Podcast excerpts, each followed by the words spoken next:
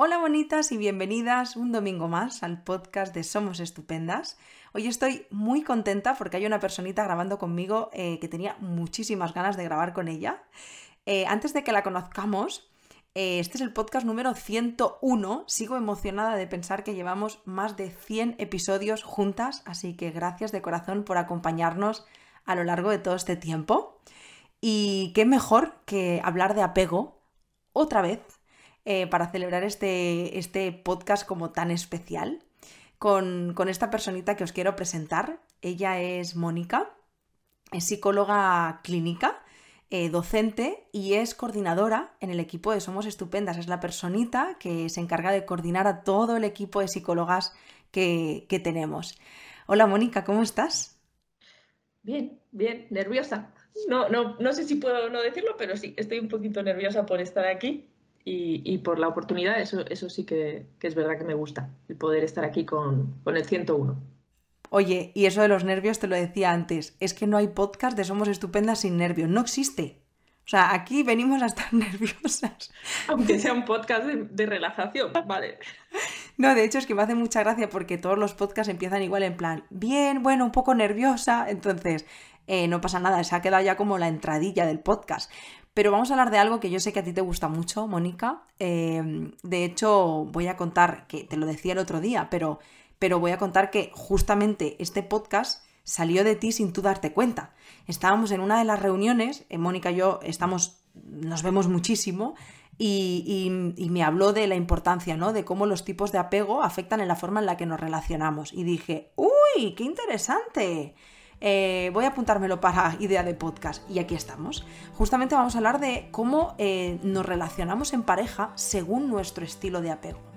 Y no es la primera vez que hablamos de apego, ni en este podcast, ni en el blog, ni, ni en Instagram. Pero me parece importante, Mónica, que empecemos otra vez, ¿no? Por qué es el apego para poder entender mucho más lo que después vayamos a hablar. Entonces, si te pregunto qué es el apego, ¿cómo lo definirías exactamente? Pues yo te diría que el apego es un sistema de relación primario.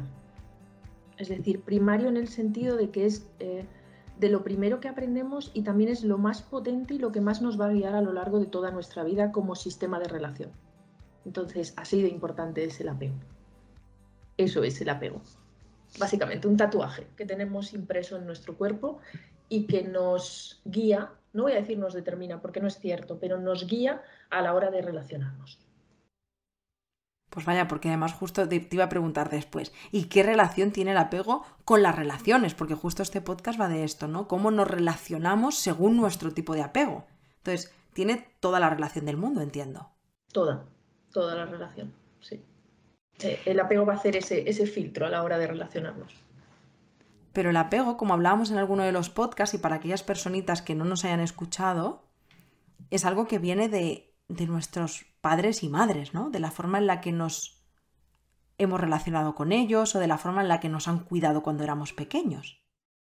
Eh, claro, a ver, la cuestión del apego es, yo cuando soy un bebé, evidentemente no tengo una capacidad verbal, no me sé relacionar, entonces mis relaciones van a venir de esas figuras de cuidado, es decir, normalmente padres y madres, pero puede haber otras figuras, abuelos, abuelas y cosas por el estilo.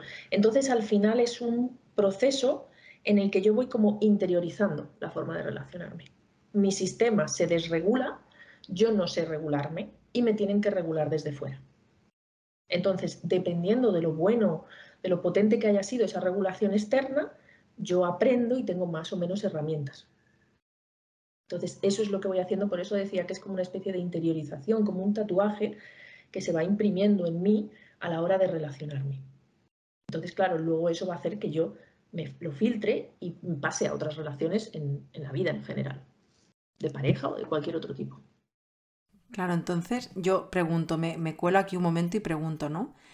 Em, entiendo, bueno, no sé, pero no es solo la forma en la que directamente nos están educando, sino si yo, por ejemplo, veo como mamá y papá, mamá, papá, mamá, mamá, me da igual, ¿no? las figuras de apego se relacionan entre sí, ya me están mandando también un mensaje de cómo yo voy a entender esa relación social, de pareja. Sí, sí, por supuesto. Es decir, al final yo aprendo todas esas experiencias tempranas, pueden ser por un lado mías propias, pero también pueden ser por lo que yo veo del entorno. A nivel social, yo puedo aprender las historias, las típicas cuentos de hadas y demás, pero yo veo cosas en casa. Entonces yo recibo un poco una especie de guiones que voy estructurando de lo que se espera de las relaciones. Entonces sí, voy a tener un, un mapa en mi cabeza que me va a decir cómo son las relaciones hablemos de los tipos de apego, porque claro, antes de meternos en eh, cómo interfiere esto en las relaciones, ¿cuántos tipos de apego hay y qué diferencias hay en cada uno de estos tipos de apego? Vale, tipos de apego que se sepa, que se hayan visto, son cuatro. ¿Vale? Tenemos, digamos, el apego seguro. Ese sería el fantástico, el ideal, el que todos queremos, donde hemos tenido unos cuidadores presentes y todas estas cosas. Entonces, ahí digamos que voy a ser más estable o estoy más desarrollado y me va a ser más fácil las relaciones. Luego tenemos dos patrones de apego un poco que pueden dar algún problema, pero que tienen cierta estructura. ¿vale? Son los apegos inseguros eh, estructurados u organizados, que serían el ansioso ambivalente y el evitativo. ¿vale? Y luego tenemos un último patrón que sería, digamos, no quiero decir el peor, porque no se trata de eso, sino que sería el apego más desestructurado, donde ha habido muchas problemáticas asociadas a la relación con las figuras, que sería el apego desorganizado. Ahí es donde normalmente nos encontramos mayores problemáticas a la hora de relacionarnos, mayor posibilidad de desarrollo de patologías, etcétera, etcétera. Entonces serían esos cuatro. ¿Cómo se dan estos tipos de apego, Mónica? O sea, quiero decir, el seguro me lo puedo imaginar, entiendo yo, que debe ser una familia estructurada, eh, con muchísimo cariño, donde hay escucha, donde por supuesto no hay violencia, donde hay límites, donde hay respeto. Si nos vamos a uno más ansioso, ¿cómo, diríamos que ha sido la vida de ese niño? A ver, en el apego ansioso, el problema que hay de la persona o del niño es que el niño se desregula, es decir, yo me encuentro mal, estoy buscando, porque cuando yo como bebé me desregulo o me encuentro mal, lo que voy a hacer es mirar a la figura de apego. Es decir, la figura de apego es la que me tiene que ver y me tiene que regular o consolar. ¿qué va a pasar? Que esa figura no está, o está eh, esquiva, o no me hace caso, o muchas cosas. Es decir, hay veces que los padres o las madres están en sus propias problemáticas. Entonces, yo como persona ansiosa intento como llamar la atención y lloro más y lloro más y lloro más y no, no encuentro consuelo. Entonces soy una persona muy ansiosa puedo tener ese perfil ansioso ambivalente en el que me subregulo. Yo no tengo esa capacidad, no, me, no la he interiorizado. Sin embargo, el evitativo sería lo contrario. El evitativo, la persona o el bebé o el niño que ha visto eso, lo que ha visto es que cuando es él mismo o ella se desregula, recibe, digamos, como el, tus emociones no son válidas. Entonces es, cállate, no des la lata, eh, deja de llorar. Entonces ese niño lo que hace es sobreregularse. Y la persona evitativa lo que aprende o interioriza es que sus emociones no son válidas. Entonces, claro, lo que hace es, yo no valgo, mis emociones no valen, las tengo que suprimir. Y el apego desorganizado, ahí lo que nos encontramos es pues un patrón ambivalente. He podido tener a veces momentos de ansiedad, no me he subregulado y otros momentos de me he sobreregulado, porque a lo mejor mis figuras eh, de cuidado son ambivalentes también, o sea, ahora hacen una cosa y mamá es, ay, mi niño súper preocupado por mí y al día siguiente me ignora. Entonces, claro, mi padre o mi madre me dan eso y entonces yo no sé con qué quedarme, porque al cerebro, el cerebro necesita crear una estructura. Yo necesito aprender, si hago esto, esta es la consecuencia. Entonces, si yo lloro, mi madre me echa la bronca. Por tanto, yo dejo de llorar, no voy a llorar, me evito y suprimo. Pero ¿qué pasa si mamá o papá hoy hacen una cosa y mañana la contraria? Pues ahí mi cerebro no sabe con qué quedarse y entonces se desorganiza. No, sabe cuál es la respuesta y yo puedo decir hoy, mamá, te quiero, y mamá me da un abrazo y pasado puedo decir mamá te quiero y mamá me da un bofetón. Entonces, claro, yo es como colapso, mi cerebro colapsa, por eso es el que más desestructura tiene. Pero sería un poquito así los perfiles. Pues mira, mientras te estoy escuchando, Mónica, y digo, no me quiero adelantar porque vamos a la siguiente parte, ¿no? En la que vamos a ver cómo interfiere el tipo de apego en las relaciones de pareja, ¿no? Pues que te estoy escuchando, digo, antes que hablábamos que si el apego tiene relación con la forma en la que nos relacionamos, al final, si yo he aprendido a funcionar de esta manera con mis figuras de apego, ahora todo cobra sentido de por qué me relaciono con estas personas pues con un cafre, ¿sabes? El típico que dices, antes de conectarnos que decíamos tú y yo, esta sensación de es que siempre me toca con los mismos idiotas, por así decirlo. Bueno, pues hay que ver, ¿no? Quizá que estamos no atrayendo desde la cosa esa de la atracción, qué horrible, ¿no? Sino de cómo me estoy yo relacionando también con estas personas, ¿no? Entonces, volviendo a la pregunta, ¿de qué forma interfiere el tipo de apego en las relaciones de pareja que, vamos teniendo a lo largo de la edad adulta? Pues a ver, yo ahí te diría que en ese, en ese perfil de personas que siempre me encuentro con el mismo perfil, diría, es que te atrae ese perfil. Ese perfil tiene algo que te gusta. Sería algo así como en nuestras relaciones de pareja, salvando las distancias y que a veces hay excepciones, es como si estuviéramos en un balancín. Entonces, claro, yo si estoy en un balancín, en un sitio muy extremo, muy alejado, aunque no me guste, me va a traer la persona de la posición complementaria y opuesta. Esto, por ejemplo, en el apego seguro se ve menos, evidentemente, pero se ve bastante bien en los apegos evitativos y ansiosos, que suelen ser unos perfiles que, que se complementan mucho. ¿Vale? ¿Por qué? Porque como perfil ansioso, a mí el evitativo me parece atractivo. Y como perfil ansioso, a mí el evitativo me saca de quicio al mismo tiempo. Yo siempre digo que lo mismo que te atrae de tu pareja es lo que te va a poner de los nervios después de un tiempo. Porque cuando yo soy un perfil ansioso, normalmente mis estrategias de regulación son de corregulación, son con el otro. Entonces, en cuanto yo estoy mal, es vamos a hablarlo, quiero que estar con, vamos a no sé qué. Entonces, te estoy buscando, ¿vale? Te estoy buscando. Y el perfil evitativo, como ha aprendido a autogestionarse y a suprimir sus emociones, es un perfil más auto, autorregulador. Entonces, yo cuando estoy mal y hay un problema, no quiero hablarlo, déjame, o sea, me, necesito que me dé el aire. Vale, ¿qué pasa? Ponles juntos.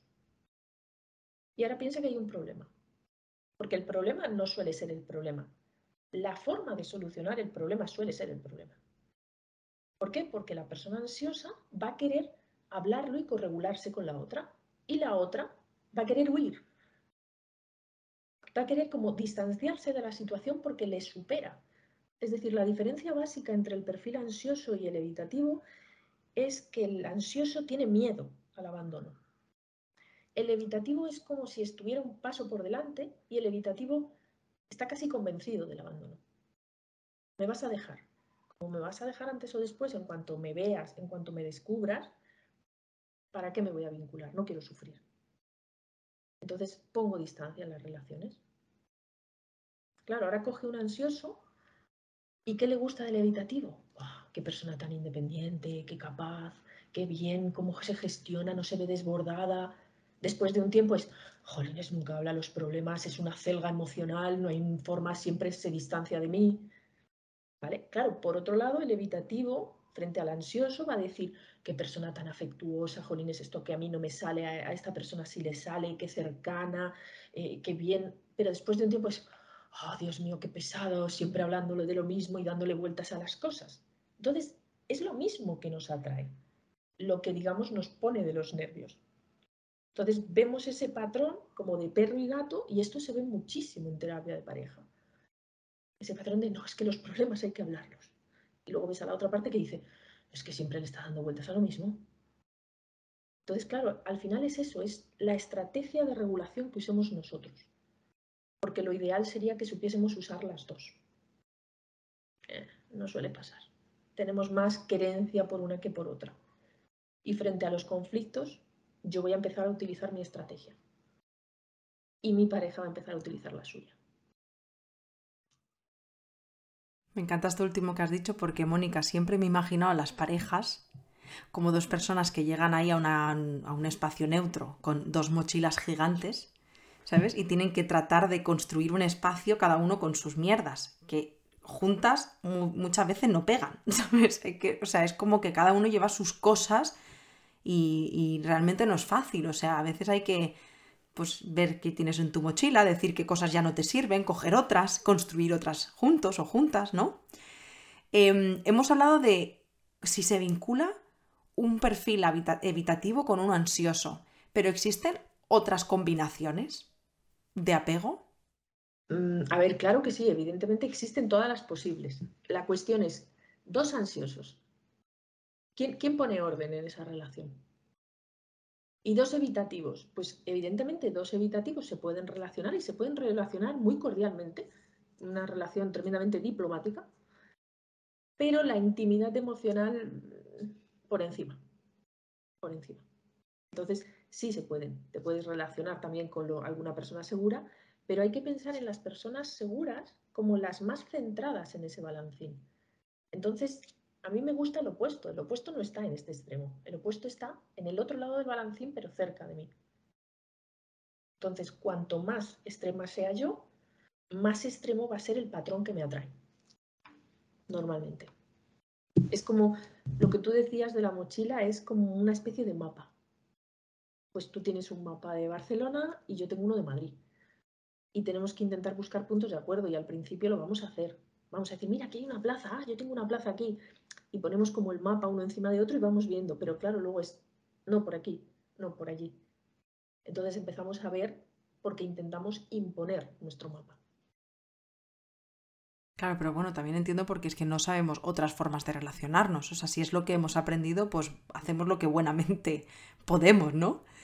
Eh, he conectado mucho, bueno, no he conectado porque a mí me haya pasado, me he sentido más identificada con el perfil evitativo y ansioso en mis relaciones, yo 100% la ansiosa, em, y, he conectado con lo que decías de los, eh, los dos perfiles evitativos y pienso, bueno, pero es que aunque no haya espacio para relacionarse mucho a nivel emocional en cuanto a pues que no tendrían una conversación de pronto como muy interesante en relación a cómo se sienten, me lo invento, o qué piensa el uno del otro, o en qué punto de su vida están, a la vez digo yo que, para ellos o para ellas será magnífico porque no hay un conflicto, o sea, los dos rehuyen un poco de, esto. No es que de pronto un día te vas a levantar y decir, ay, es que necesito poder tener esta conversación.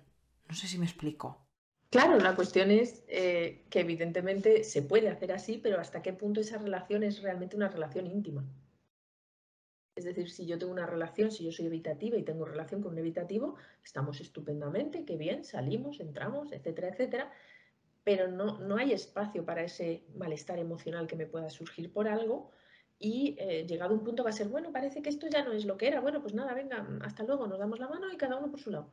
Entonces, claro, tampoco se permite porque no es lo mismo que no haya demasiado conflicto a que yo los evite. Porque hay veces en las, relaciones que hay que tener conversaciones incómodas y complejas y, y, si las evitas no significa que no esté eso ahí. Significa que tú estás haciendo porque eso no esté ahí. Pero eso hasta cierto punto no es sano, es, bueno, como vivir anestesiado. Bueno, puedo vivir anestesiado. No, y que totalmente al final esas conversaciones incómodas son las que permiten a la relación crecer. Entonces, si no las tienes, vamos, que te puedes tirar 40 años con esa persona, igual que, pues ya está, lo que es es lo que es, ya no hay más, ¿no? Sí. Y, Mónica, ¿cómo se relacionarían las personas con un apego desestructurado? Quiero decir, porque hablamos, entiendo ya de per se, de vidas muy difíciles. Mm, sí, evidentemente el apego desorganizado. Eso, desorganizado es un apego que requiere, claro, el, problema es si el apego desorganizado busca a otro apego desorganizado, porque entonces es como una especie de bomba de relojería. Entonces, ¿cuál es el problema? Que necesito desarrollar yo misma estrategias para regularme. O sea, al final de lo que se trata es decir, yo hacia qué lado viro y qué es lo que me falta. Porque tengo que trabajar lo que me falta. Entonces, claro, el desorganizado es que le falta todo. Entonces tiene mucho trabajo por delante, pero mucho trabajo incluso a nivel personal, porque si no pueden ser relaciones pues muy explosivas, con agresividad, con conflictos cada dos por tres, de ahora te dejo y ahora vuelvo y esto es un drama. Es decir, muchísima desregulación. Hay que pensar en ese sentido, de mucha desregulación. Es decir, si yo tengo una persona que tiene pues un ataque, imagínate, de ira, una explosión, y, y yo soy una persona con apego seguro, cuando esa persona reacciona así, yo me voy a quedar como, ¿esto qué es? O sea, esto me va a descolocar mucho. Claro, si yo también tengo un apego desorganizado, pues a lo mejor yo también exploto y tengo todas estas relaciones y es complejo y demás y, podemos encontrarnos con problemáticas más serias. esto sí que conozco muchísimas relaciones así, Mónica. Y, entiendo que es que se empiezan a dar como ya desde la adolescencia. Y lo peor es que nos pensamos que eso es un poco como lo normal. Y es que además me viene, justo el otro día me, escribía una persona que conozco desde hace muchos años, que llevaba detrás, no detrás de él, ya me entiendes, pero como hablando para podernos ver desde hacía mucho tiempo y siempre me daba largas. Y yo dije, bueno, pues que te den, ¿no? No pasa nada. Pero de pronto, el otro día me escribió que, que bueno, que ahora ya no está con su pareja, Y que ahora ya se pueden ver. Y el tipo de relación que tenían era, era esto. O sea, eh, la cosa es que cuando está con su pareja no podíamos vernos porque discutían, bueno, una relación terrible, ¿no? De este tipo de relaciones así. O sea, donde hay pues eso como, sí, como huracanes, ¿sabes? En plan, todo, ¿no? Y, y siento como que además son relaciones que se viven como con mucha intensidad. Para lo bueno y para lo malo, ¿eh? Todo, ahora buenísimo, y ahora todo terrible, ¿sabes? Como vamos, que te descoloca. O sea, eh, lo contrario a la paz y a, la calma, ¿no? Por así decirlo. Sí, serían las montañas rusas. Eso, justo, justo. Pero hay un puntito ahí que te engancha, que eso es lo malo, que yo creo que es lo que le pasa a estas, a estas personas, que es que al final, bueno, entiendo que esta es la relación que tendrá con el apego también, que si es la forma en la que yo he aprendido a funcionar, coño, pues yo me siento en casa desde esas dinámicas, ¿no? Entonces, tiene, que Sí, no, no, no, porque digo, claro, tiene que llegar un momento en el que digas, ya no, ya quiero salir de aquí. Depende, porque lo familiar nos resulta cómodo. Es decir, si yo, me, si yo he crecido en un entorno con cierta complejidad, los entornos demasiado tranquilos, o sea, yo he visto a personas que tenían algo de desestructura en el apego y demás, y cuando encuentran a una persona que es más estable, más segura, es como, qué aburrido, no me quiere, porque esto es aburrido. Porque puedo sentir como esa explosión como algo positivo, es decir, lo bueno es muy bueno, tú lo has dicho. Entonces, claro, es, como, es como, aunque suene una comparación muy triste, es como meterse cocaína o comer brócoli, o sea, no hay comparación, es otro nivel. Entonces, claro, si yo de repente tengo unas relaciones súper apasionadas y explosivas y ahora te quiero y ahora te odio, y es todo como, ¡wow! ¡Qué grande! Claro, luego me das una relación con una persona estable, que sepa regularse, que se maneje y es como, yo aquí desentono, o sea, no, no, no pinto nada aquí y no me gustan esas relaciones. Entonces claro. sí se puede producir. Claro, y entonces desde aquí mmm, estamos sentenciadas a manejarnos toda la vida desde esa forma de relacionarnos, ¿no? Porque como que el apego es algo que dictamina ya en plan, esto va a ser así para siempre, ¿O es algo que podemos moldear, modificar, cambiar en nuestra edad adulta? A ver, el apego, mm, a ver, más que cambiarlo, como si yo lo sustituyese, eso no sucede. Es decir, esto lo tengo muy impreso. Otra cosa es que yo le dé forma. Es decir, lo primero siempre es el autoconocimiento. ¿Cómo soy yo? ¿Hacia dónde? Yo siempre digo, yo soy como una cabra que tiro al monte. Bueno, pues el camino al monte lo tengo asfaltado. O sea, ya es autovía de peaje si quiero y voy muy rápido. Pero ahora yo quiero ir a la playa. Entonces, claro, intentar hacer este otro camino, intentar gestionar otras cosas, me requiere más esfuerzo al principio porque no estoy acostumbrada. ¿Se puede hacer? Claro que se puede hacer, porque nosotros dentro de ese balancín, cuando empieza a haber problemas en una relación, una de las cosas que puede llevar a una ruptura es la polarización. O sea, es decir, yo cada vez como que me voy más al extremo y mi pareja se va cada vez más al extremo, hasta un punto de fractura. Pero si yo también estoy aquí, puedo hacer el, el proceso contrario, que es acercarme, es decir, al final es lo que hemos dicho, esas estrategias de regulación, ese mapa, tiene que ver con conocernos y empezar a decir, a ver, cuáles son mis defensas, cuáles son mis miedos, cuáles son tus defensas, cuáles son tus miedos, qué es lo que pasa aquí cuando tú haces, cuando yo hago. Entonces, claro, se puede hacer un trabajo de crecimiento, es decir, las relaciones eh, de parejas sanas, estas de largo plazo que decimos, los matrimonios y todas esas cosas de 50 años, también puede ser esa coincidencia de un trabajo bien hecho. Pero al final hay que entender también esa parte del amor-trabajo. Porque claro, esto requiere mucho esfuerzo por parte de ambos.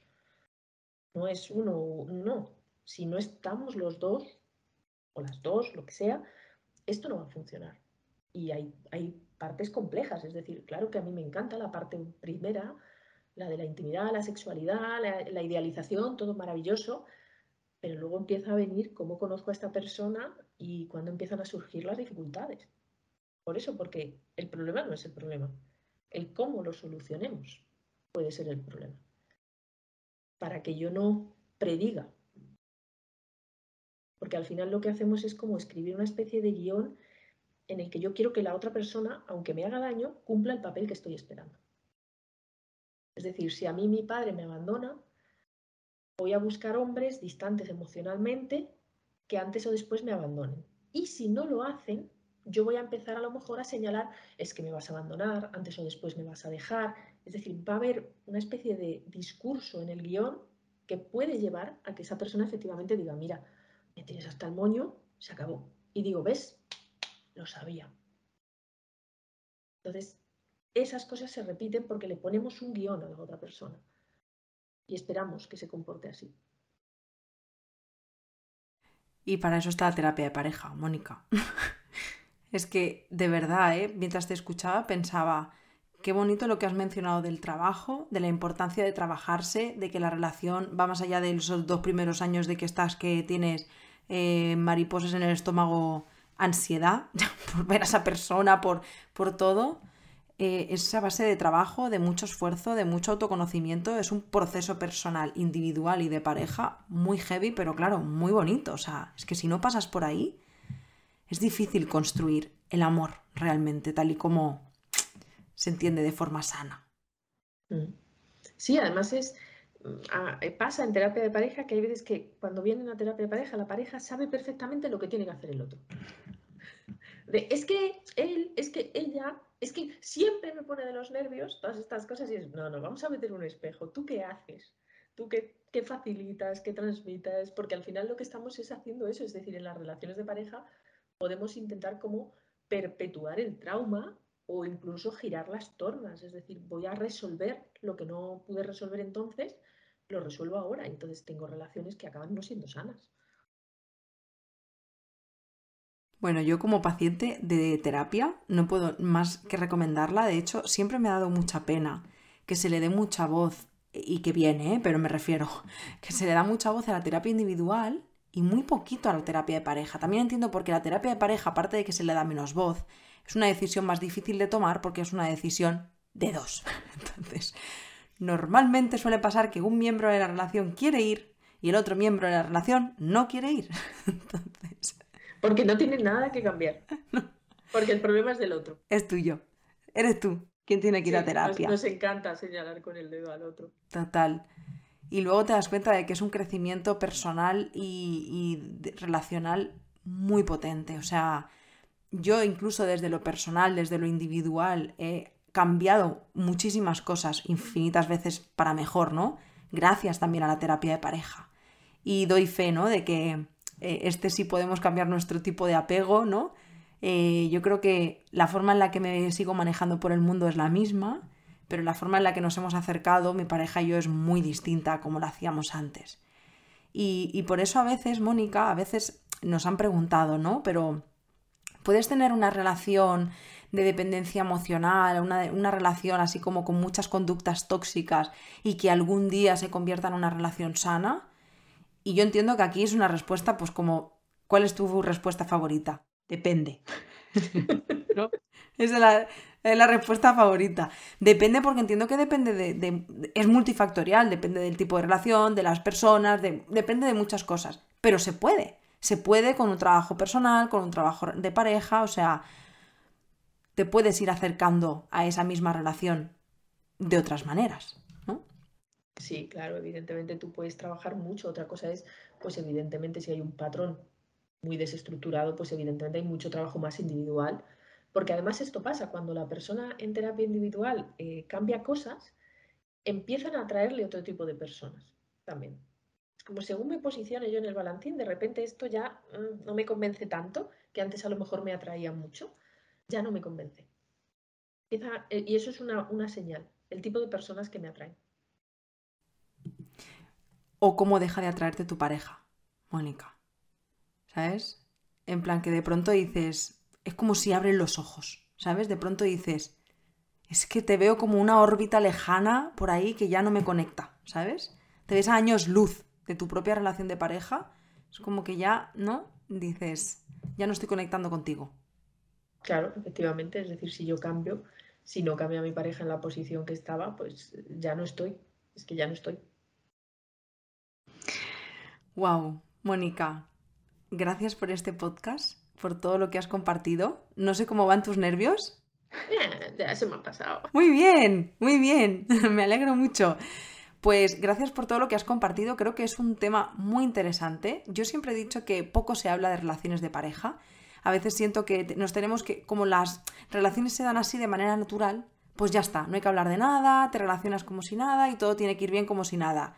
Y cuando no funciona, chao pescado y otra cosa mariposa, ¿no? Y al final dices, bueno, ostras, no, en, las relaciones también hay mucho trabajo, mucho esfuerzo. Em, y, creo que este podcast va a ayudar a muchas personas, así que gracias de corazón.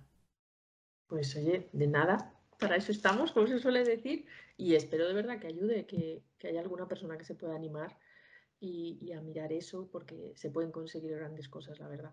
Es, trabajo, es pico y pala, pico y pala, pero se pueden conseguir grandes cosas.